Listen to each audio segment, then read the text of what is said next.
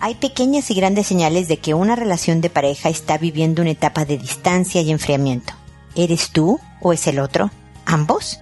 ¿Cuál es el mejor manejo de esta situación? No te pierdas este episodio. Esto es Pregúntale a Mónica.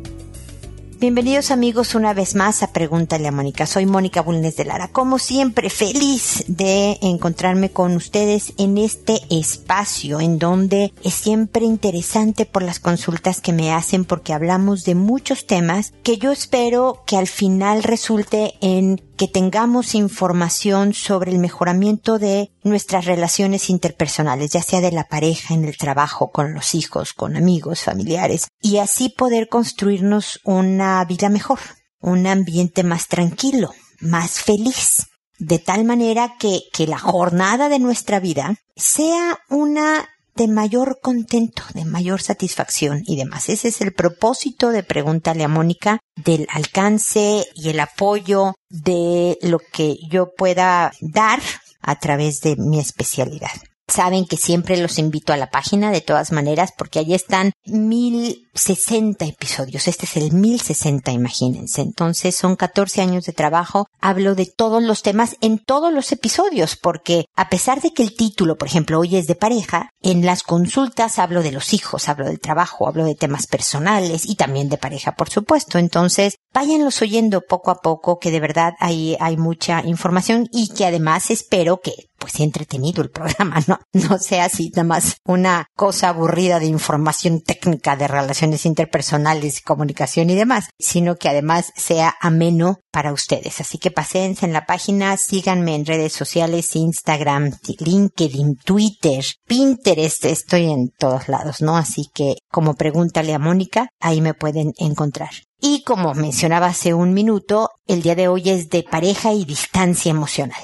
¿No? Ya en algún episodio hablé de la distancia física, ¿no? De, de, vivir en diferentes ciudades o países y las dificultades que una relación de pareja se enfrenta con una distancia física. En general, yo no la recomiendo.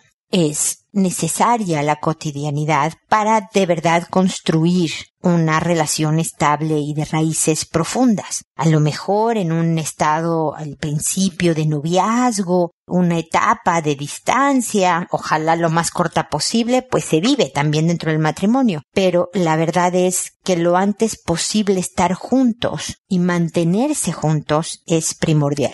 Créanme que nosotros que hemos vivido como familia en diferentes países, pues también hemos conocido a muchas personas que, que viven lo que nosotros, que la empresa o porque ellos mismos decidieron se van a buscar fortuna a otros lados y muchas veces el proveedor el que tiene el trabajo principal o que tiene la oportunidad de que por su trabajo se puede ir a otro país, en muchas ocasiones el matrimonio decide, vete tú, trabaja un año y luego vemos qué onda. ¿No? A ver si nos vamos todos o mejor te regresas o... Y ese año es muy difícil en el matrimonio. Y a veces el papá o la mamá hacen sacrificios de establecer distancia por la familia y termina perdiendo a la familia en el camino. Así que tenemos que tener mucho cuidado. Yo no digo que es, que nunca es recomendable, ¿no? A lo mejor es mucho más riesgoso, difícil, problemático el decir, bueno, vámonos todos juntos y ya veremos qué pasa, pero acortar la distancia física. Pero bueno, el día de hoy era de la distancia emocional, ya me estoy saliendo por completo del tema, pero espero haber sido útil con la información. Esta es la que vivimos en muchísimas relaciones. Una relación normal, sana, inclusive una buena relación, vive etapas de distancia emocional. Todos las vivimos en una relación de pareja. Es importante detectarla, no normalizarla. O sea, porque aunque yo diga, bueno, es que Mónica dijo que todos las vivimos, entonces pues es normal, entonces voy a esperar a que pase. No, sí es normal, pero son llamados de alerta, ¿no? Es como tener dolores de cabeza todos los días. A lo mejor no son migrañas, pero todos los días te duele la cabeza. Eso es una señal de que algo está pasando en tu cuerpo, que hay que detenerse, analizar y revisar, porque puede convertirse en algo peor si no lo escuchas. Bueno, lo mismo con el matrimonio. El yo sentir mm, estamos medio lejos, platicamos mucho menos, nos sentimos desinteresados, eso es una señal de alerta Y entonces lo primero es, a ver, soy yo la que estoy metiendo como, ah, fuchi, como distancia, como a la relación. Eh, no, fíjate que yo sí estoy interesada y conversadora y cercana y siento que es él el que está metiendo este estilo ahora. ¿Será su trabajo? A ver, de con lo que lo conozco, será un problema familiar, es su personalidad, ¿qué está pasando? Somos los dos y entonces tomar acción. La acción no consiste en una relación de pareja en irle a reclamar al otro, oye, ya analicé y fíjate que no soy yo la que está metiendo distancia, eres tú, ¿qué te pasa? Quiero que te acerques. Porque obviamente, aunque es bueno hablar de las cosas, la forma, siempre les estaré haciendo hincapié en que aunque el fondo sea muy bueno, se echa a perder si la forma es nefasta. Entonces, el cómo te acerques, aunque tú identifiques que es el otro el que anda medio fuchi, ¿Qué puedes hacer tú? ¿De qué manera dulce, amable, amable también de educada, pero también de fácil de amar? Puedes acercarte y reconectar. ¿Con qué pasos pequeñitos o grandes? ¿Con qué reconocimientos de tu parte? ¿Cuál es tu estrategia? Porque, como todo en la vida, si yo quiero tener una buena vida, tengo que tener un semiplan, que obviamente se va a modificar con las cosas que trae la vida tengo que pensar en una estrategia que me encamine, lo mismo con tu relación de pareja. Esto es un llamado. Son pequeños avisos de que aguas, esto se puede convertir en algo mucho más difícil de arreglar. Hasta que llega un momento y muchas parejas les pasa. Fíjate que nada más lo perdimos. Perdimos el encanto, el amor, el camino y ya no sentíamos el uno por el otro nada. Entonces decidimos bastante en paz y bastante en buena onda parar el asunto, llegar hasta aquí. Y eso siempre es triste, porque estas son muertes anunciadas, que puedes darle resucitaciones muy buenas y durar la distancia con una relación cercana y buena y cariñosa si se toman medidas. Hay veces que sí, que uno trata y trata y trata y el otro nada más ya no, ok, a lo mejor sí va encaminado a la terminación. Pero hay muchas maneras de ir retomando el hilo de tal manera que incluso el más desmotivado de los dos puede retomar el camino juntos. Así que este es un llamado de alerta. Es un aviso de más que asignar culpas, más que acumular resentimientos, detente y piensa en hacer un análisis, un diagnostiquillo de la mejor manera y luego la estrategia. La estrategia es fundamental obviamente para la reconexión. Así que bueno, saben que de todas maneras en www.preguntaleamónica.com pueden en el botón envíame tu pregunta, hacerme consultas al respecto de este tema u otros de los temas de mi especialidad para recibir mis comentarios directos en un próximo episodio. Y así como los estoy invitando a consultarme, así lo hicieron varias personas y ahora me dispongo a responderles en este episodio. Como saben, lo hago por orden de llegada, contesto por orden. A todo mundo le cambio el nombre, lo agarro de internet, de Google, el nombre que les asigno para que sea anónima la consulta a la persona que le respondo le mando un correo diciéndole ya se publicó, ya que esté publicado obviamente, el episodio es el número tal, este es el título del episodio y este es el nombre que te puse para que oigan mis comentarios a su consulta. Me tardo alrededor de un mes, pero siempre contesto. Yo sé que ustedes quisieran, y a mí también me encantaría poder, responder inmediatamente pero la verdad es que mi trabajo, mi vida no me da como para poder responder con esta velocidad, pero créanme que incluso en vacaciones no, no tomo descanso de grabar un episodio. Es muy rara la semana en que no publico porque me enfermé, porque de verdad algo así pasó. Pero siempre trato, por ejemplo, el año pasado ya, ya casi va a ser un año de que murió mi mamá y obviamente no grabé un par de semanas porque además de que no estaba de humor, pues sí, eso, no estaba no me sentía como para poder ser útil para ustedes, pero pues bueno, luego lo retomé porque además mi mamá siempre me echó muchas porras con mi trabajo, así que bueno, contesto siempre, espero llegar con algo que complemente lo que ustedes ya hayan hecho. Que lo hago por audio y no por correo para llegarle a más gente. Ya saben cuál es el propósito de Pregúntale a Mónica. Y creo que ya dije todas las reglas del juego. Así que ya, sin más preámbulo, empiezo con Aleida, que me dice buen día para Mónica y su grupo de colaboradores. Les escribo porque necesito me puedan orientar con mi actuar con las personas, pues soy una persona de dar muy poco afecto a mi círculo familiar y conocidos debido a experiencias de traición, infidelidad y maltrato psicológico vividas desde mi infancia. Mi madre falleció recientemente y hoy creo que debía haber sido más cariñosa con ella. Situación similar me ocurre con mi marido. Entonces, ¿qué hacer con la desconfianza hacia las personas? Agradezco tener este espacio de comunicación que ustedes brindan y la orientación que me puedan dar. Saludos cordiales. Gracias, mi querida Aleida, por tus comentarios y porque saludas también al equipo. La verdad es que mi equipo es muy chico, pero sí tengo gente que me apoya para mejorar el trabajo que se les entrega a ustedes, así que es muy lindo que, que nos saludes a todos. Y además tu consulta no es poco común. Hay mucha gente que la de expresar afecto le causa mucha vulnerabilidad. Se sienten propensos a ser lastimados como ya te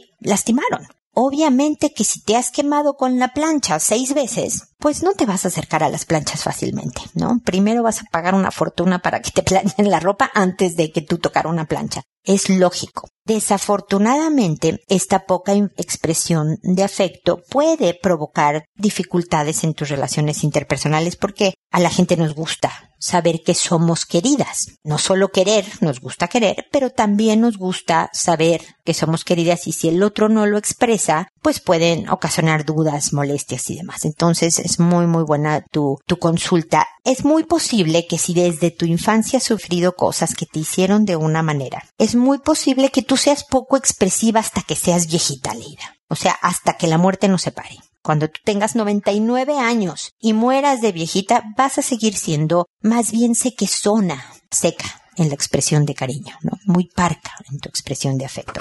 Así que lo primero es, pues, aceptar el hecho de que no te vas a convertir en esta persona de mi amor, abrazos, besos. Aceptarte y ayudarle a los otros a entenderte es fundamental el traducirte es algo que yo hago mucho hincapié en mi consulta, en mis sesiones de terapia con mis pacientes, en Pregúntale a Mónica, en todos lados. El de tradúcete. Oye, querido esposo, cuando voy a la cocina por un café y a ti te traigo otro, o a ti te traigo un vaso de agua porque sé que no te gusta el café o te preparo un té, eh, esto es yo diciéndote que te quiero.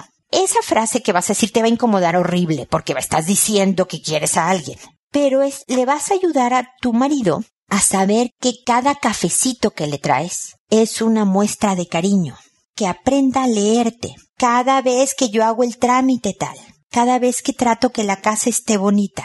No soy buena, tú me conoces ya después de tantos números de años, que no soy buena para decirlo. Yo expreso mi afecto así. Tradúcete, Aleida vas a ayudar a que te entiendan mejor y por lo tanto no se fijen tanto en lo que no les das como ellos, los otros, quieran que lo des, sino en identificar que sí les estás dando. Eso es bien importante. Y por otro lado, que sí hagas unos pequeños, graduales esfuerzos por irte al lado de la expresión no a convertirte en otra persona, Leida, que no lo vas a lograr y no es necesario. Necesitamos gente también como tú en el planeta porque compensas. Si todos somos intensamente emocionales, vamos a ponernos en el extremo opuesto, ¿no? En donde yo estoy feliz y grito con alegría y emoción y estoy triste y berreo como borrego y estoy enojado y rompo cosas. Si soy intensamente emocional, también hago daño. Intensamente expresivo, hago daño.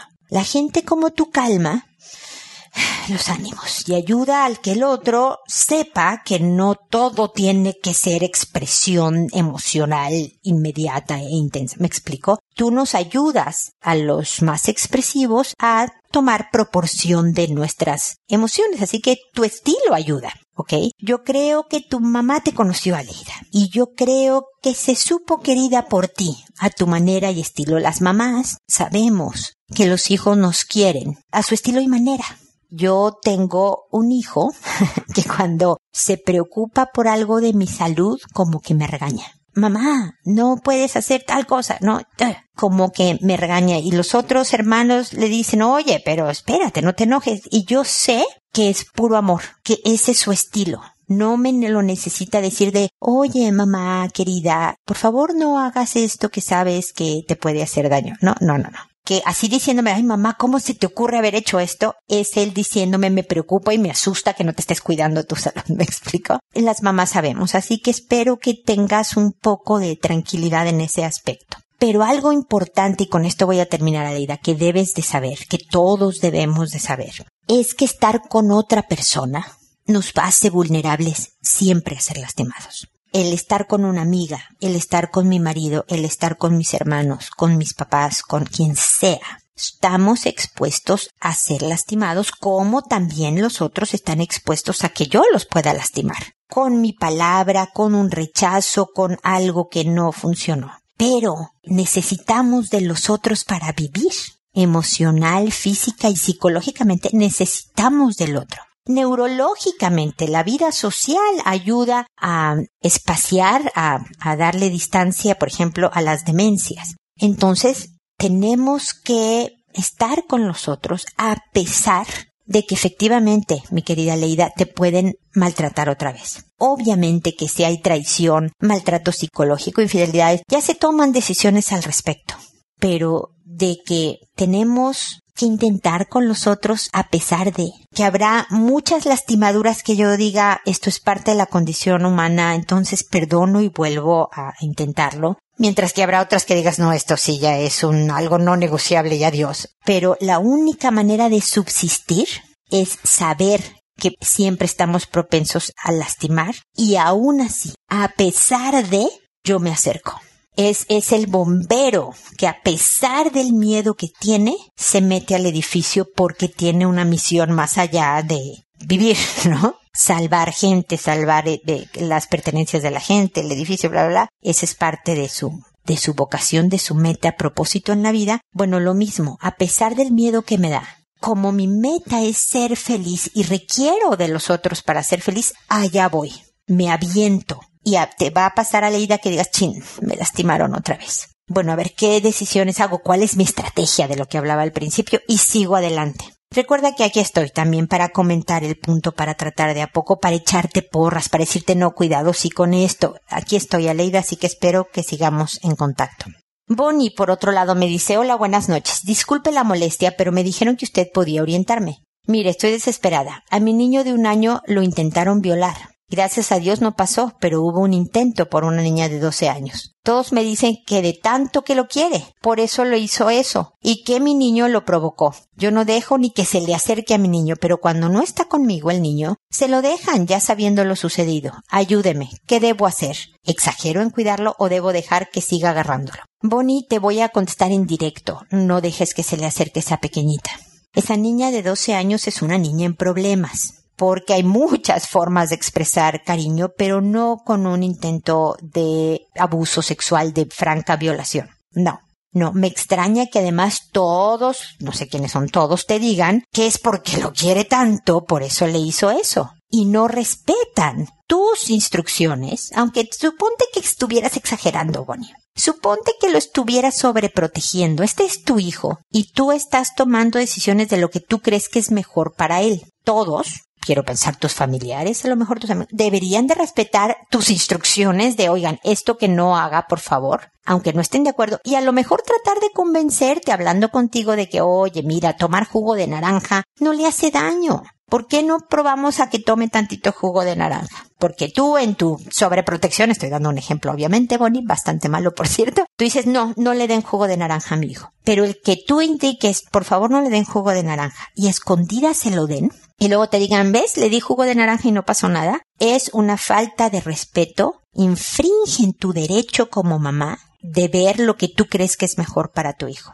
No hay manera de que un niño de un año provoque sexualmente a una niña de doce. No hay manera en el contexto de lo que lo toma una niña de doce. Un niñito de un año puede agarrarte el trasero porque le pareció chistoso el tamaño de tu trasero o levantar una falda porque no entendía que un año, o sea, ni siquiera está en la etapa de identidad sexual en donde hay una exploración del cuerpo que tampoco tiene una implicación sexual como la de los adultos. Pero un niño de un año no provoca para una violación o un abuso sexual. Bonnie, estás en lo correcto y por favor no dejes a tu hijo con personas que no van a respetar las instrucciones que tú das. Si va a estar esta niña de 12 años, debes de estar tú siempre presente. Si no, no dejes solo a tu hijo. No sé qué complicaciones vayas a tener en tu vida por, por hacer esto, pero lo estás rescatando. No lo dejes. Y ojalá, eso sí, hablaras con quienes son los papás de esta niñita de 12 años, de que es una señal de alerta lo que hizo una señal de alerta que requiere de formación en sexualidad, de formación en autocontrol y a lo mejor una evaluación para ver si ella misma está siendo o expuesta a, información contenido sexualizado inapropiado para su edad o viviendo un abuso ella misma. Todo esto es una señal de alerta que la niñita está en problemas y necesita ser atendida, pero eso no le quita, mi querida Bonnie, que tú protejas a tu hijo. Así que gracias por consultarme, bien importante y espero que puedas hacer algo al respecto y que sigamos en contacto.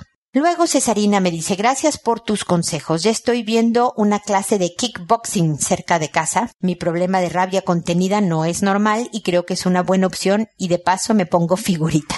Buena, buena actitud el saber que además te vas a poner estupenda, mi querida Cesarina. Ahorita sigo leyendo tu mensaje, pero un poco de antecedentes, yo le sugería a Cesarina que por el tema de rabia, independientemente de que tiene un origen, Cesarina, y que hay que identificar por qué la rabia y tratarla de poner en un lugar donde no estorbe, el kickboxing es una salida saludable a esta rabia, esta energía que sentimos adentro y entonces vas y te portas pésimo con tus compañeros de trabajo o con tu pareja, la pones fatal a tus hijos que si la sacas por kickboxing, que si agarras zapatadas a esa malvada bolsa de, boxeo, ayuda a canalizar esa energía y a lo mejor manejar mejor los temas de oficina, casa, pareja. Me explico, así que gracias por hacerme caso y bueno, felicidades por ponerte figurita de a poco. Ahora sí continúo, Cesarina. Te cuento cómo seguimos. Mi hija dio un cambio de 360 grados casi a la semana de enviarte el mensaje. Lo atribuyo a lo siguiente. 1. Comenzamos a hacer un programa de recompensas de Santa por todo diciembre.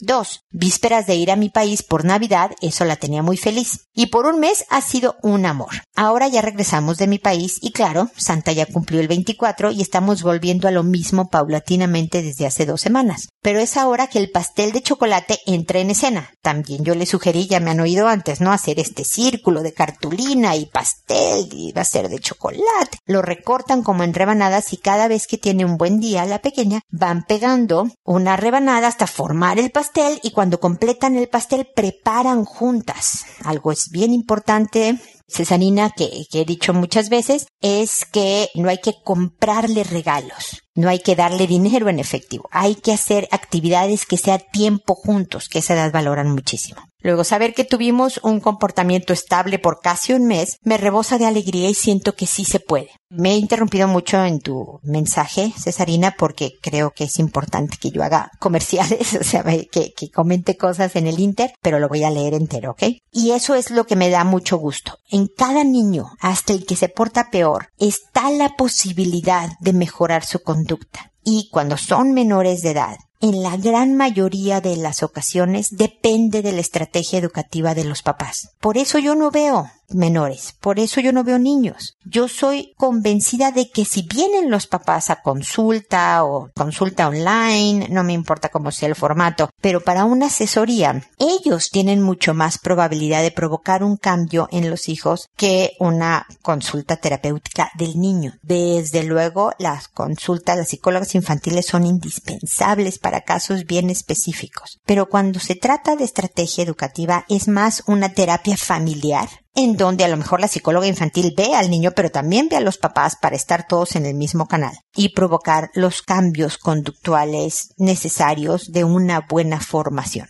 porque para tu hija este autocontrol de poner los impulsos en un lado donde no estorbe como, como tu rabia, de que pueda modularlos le va a servir para toda la vida. Y bueno, termino tu mensaje, dice, y sabes, la que anda desatada es la de tres años. Le pega a la hermana y cree que no hacer caso a los papás es cool, jajaja. Pero creo que se debe hacer un, de que debe ser un periodo de su desarrollo y aún no lo declaro problema. Me parece bien, es posible que esté, yo sé que tiene tres años y no está en los terribles dos que le llaman este, muchos papás, pero hay veces que esta salida de impulsos y, desafíos de conducta puede ser una etapa pero como lo dije desde el principio de este episodio, ¿no? Incluso las cosas que son normales, esperadas en una etapa de desarrollo, tenemos que actuar con lineamientos con poner límites y establecer consecuencias si se infringen estos límites. Incluso en niños de tres años. No crean que es hasta que entre a primaria o no, no, no. Es hasta menores de tres años. Hay que decir no y distraerla.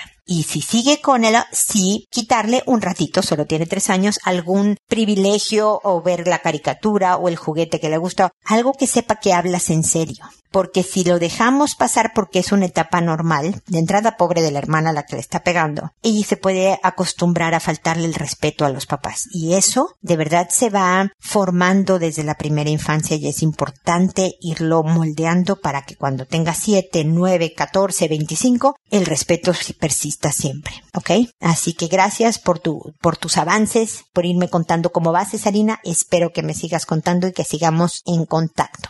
Doris, por otro lado, me dice, Hola, mi querida Mónica, es mi primera vez escribiéndote y no quiero dejar pasar lo mucho que agradezco tu gratuito trabajo y amor que entregas en cada post. Me has dado excelentes pautas para afrontar situaciones. Te cuento, tengo 37 años, un divorcio a cuestas y una segunda relación que terminó a causa de agresiones psicológicas, pero con un bello fruto de una hermosa hija de tres años actualmente. Luego de mi separación con el padre de mi hija y después de caóticos momentos vividos por culpa de su narcisismo, retomé una relación con una expareja anterior al papá de mi hija, que luego de unos meses yo terminé a pesar de sentir que él estaba entusiasmado, ya que siento que no quiero estar con nadie. Y es este sentimiento de plenitud de mi soltería que me tiene preocupada. No sé si hoy soy más madre que mujer. Tanto así que incluso he perdido el apetito sexual. No sé si esto es normal. O bien tengo alguna especie de bloqueo en retomar una relación. No te digo que no soy feliz. Al contrario, disfruto tanto de ser madre que no necesito, y lo pone entre comillas, a nadie más para complementarme. ¿Será que ya nunca más sentiré amor o deseo por alguien? Yo antes era súper fogosa con mis parejas, pero luego de todo este torbellino que fue pasar a ser madre soltera, algo en mí cambió. Agradezco tu comentario, un afectuoso abrazo.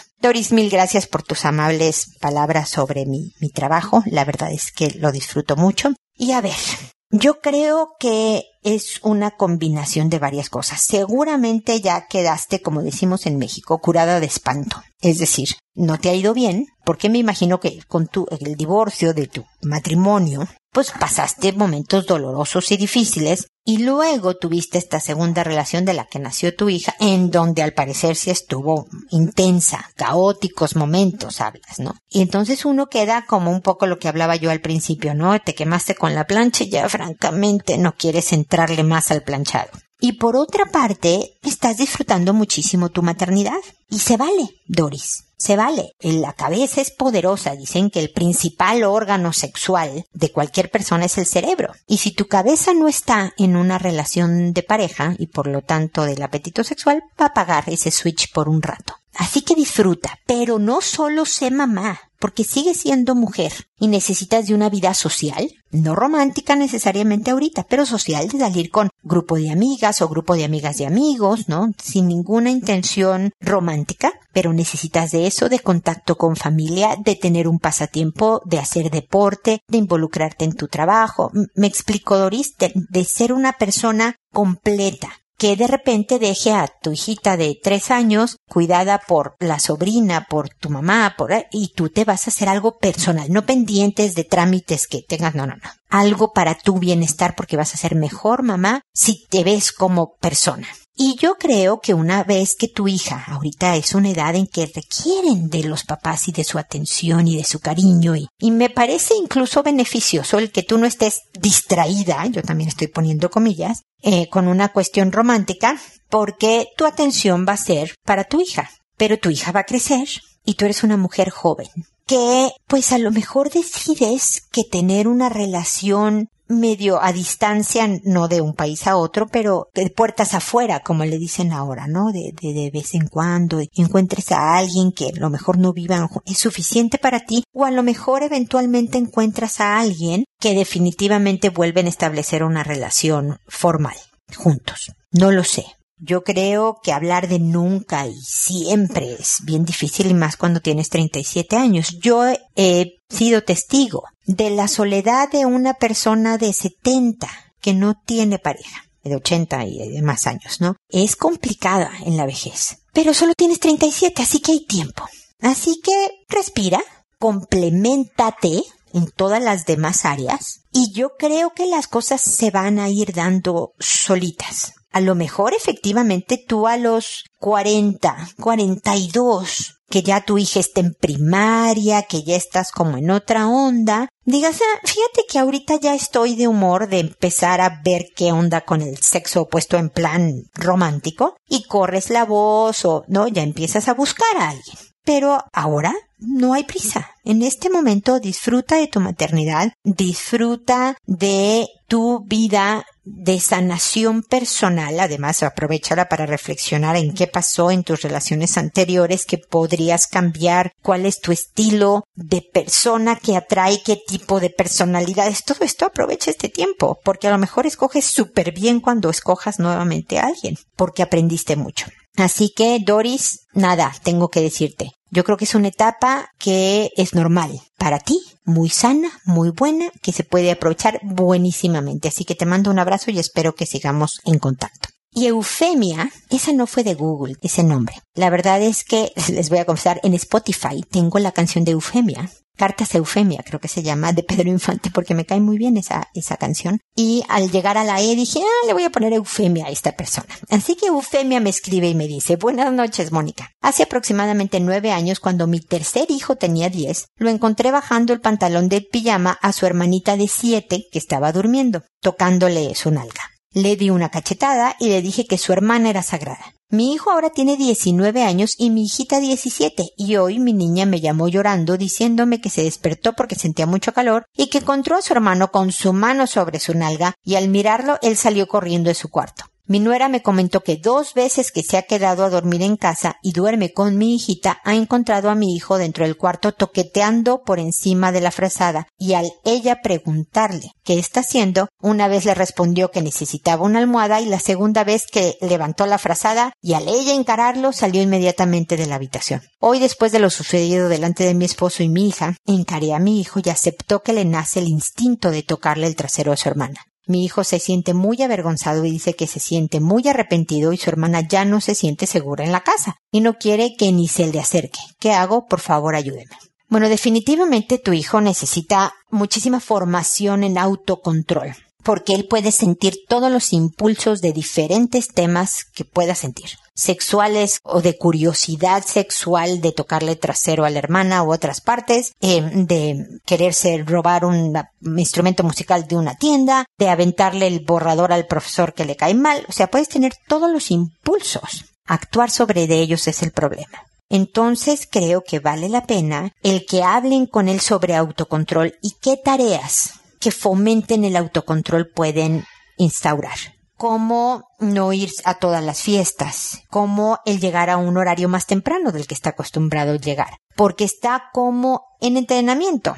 Entonces es posible que requiera además de un apoyo terapéutico, no solo de él, para él, sino ustedes como papás para seguir promoviendo este tipo de características de autocontrol y de otro tipo de áreas formativas que le pueda funcionar al hijo. La hija que tiene 17 años es casi mayor de edad, le pueden dar una llave para su habitación que pueda cerrar para sentirse un poco más segura, porque al parecer nunca pasa nada cuando ella está despierta, porque es una mujer que además de denunciar, y eso hay que felicitarlo y fortalecerlo en ella, pues es capaz de defenderse contra el hermano que quisiera hacer algo. Es cuando ella está dormida, que pasan las cosas, bueno, pues que cierre su puerta con seguro. Tu hijo está en problemas y necesita ayuda y tu hija hay que cuidarla. Entonces, que no se queden solos en la casa. Si tú y tu marido no van a estar ahí, entonces que se vaya tu hija a casa de una amiga o a casa de un familiar, o sea, tu hijo el que lo haga, y que en las noches esté cerrada con llave la puerta, pero con la llave por seguridad también de que si hay un incendio o algo que espero que nunca lo haya, pero que tu hija pueda abrir rápidamente la, la puerta para salir de su cuarto si fuera necesario.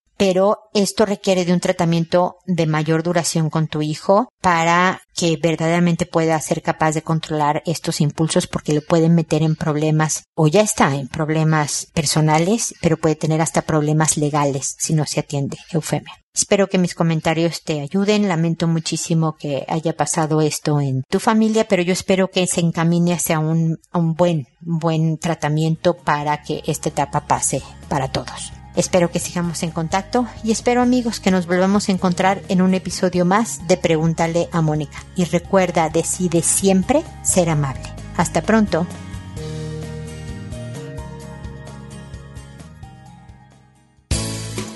¿Problemas en tus relaciones? No te preocupes, manda tu caso, juntos encontraremos la solución. www.preguntaleamónica.com Recuerda que tu familia es lo más importante.